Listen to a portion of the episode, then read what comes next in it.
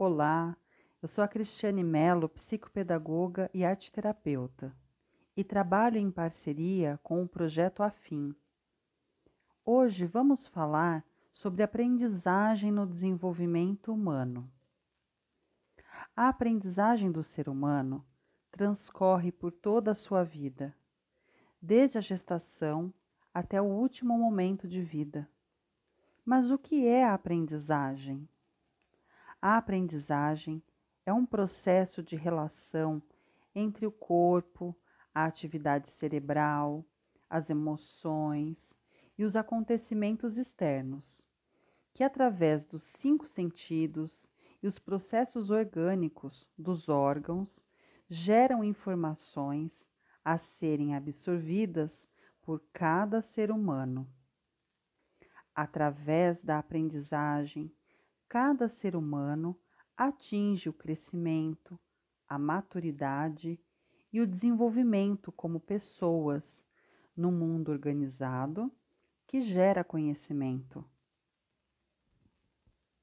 Aprendizagem é um processo integral que tem relação com todas as vivências físicas, emocionais, alimentares, lúdicas, relacionais, sensoriais, cognitivas, teóricas, etc. Durante este tempo de pandemia, nossas crianças estão mais privadas de receber possibilidades de aprendizagem através da escola, onde o profissional professor é formado para o conteúdo acadêmico. Porém, o ambiente familiar é o núcleo por onde tudo perpassa. É o lugar onde os familiares, sejam eles por matrimônio, informal, monoparental, reconstituídos, eudemonistas, são as pessoas responsáveis e que dão suporte ao desenvolvimento das crianças e adolescentes e entre nós mesmos formando assim laços de amor, cuidado e educação.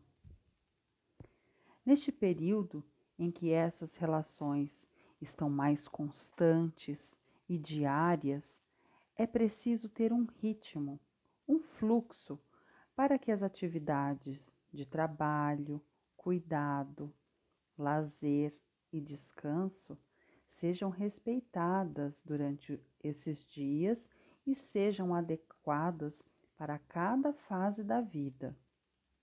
O nosso foco é a primeira infância, de 0 a 6 anos. Crianças, nesta fase da vida, estão desenvolvendo habilidades. Vamos imaginar que as crianças são como sementes. E para que a semente brote uma boa educação, é preciso que o jardineiro plante em uma terra nutritiva, regue no momento certo do dia e que essa semente tenha sol. Receba o sol. O jardineiro, a gente pode entender que são todas as pessoas que estão cuidando da criança: os pais, os educadores, os funcionários da casa, da escola, todas as pessoas que se relacionam com essa criança.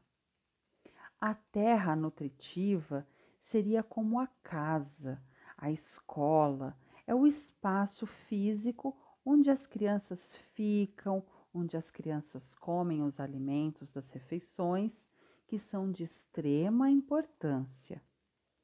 A água que molha a semente lá nessa terra representa as brincadeiras, as atividades, os jogos que são essenciais para que as habilidades se desenvolvam. E o sol, a luz que ilumina e dá força às sementes, são as relações com amor, afeto, respeito e cuidados de higiene e contato, e que promovem uma vida com grande potencial humano favorecendo as aprendizagens na escola e na vida. Hoje vou dar uma, umas dicas de como podemos estimular o desenvolvimento de habilidades para a aprendizagem de crianças de 0 a 6 anos.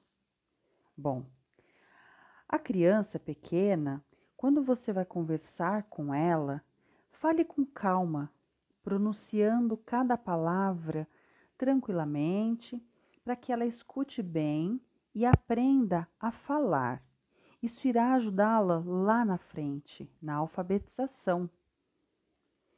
Ao trocar a fralda de uma criança, ao tocar na criança para os cuidados de higiene, por exemplo, como dar o banho, pentear o cabelo, como eu já falei, trocar a fralda, por exemplo, escovar os dentes ou vestir a roupa, vai descrevendo para a criança o que você está fazendo. Então, por exemplo, criança, agora eu vou passar o shampoo na sua cabeça e vou fazer uma espuma para deixar o seu cabelo cheiroso e limpo, tá bom? Nos momentos de brincadeira da criança, aproveite para você cantar uma música ou dá aquela pausa e vai até a criança e conta uma história, mas conta aquela história que você mais gostava quando era criança também. No seu dia, depois do trabalho ou antes, durante o momento que for propício, reserve um pouquinho só desse momento para brincar junto com a criança, mas com a atenção só para ela. Isso fortalece muito a autoestima e autoconfiança da criança. Ó, no próximo podcast eu irei falar um pouco mais a respeito de como podemos melhorar as relações com as crianças e com a gente neste período de pandemia. E vou também dar dicas de algumas atividades, tá bom? Então, até lá!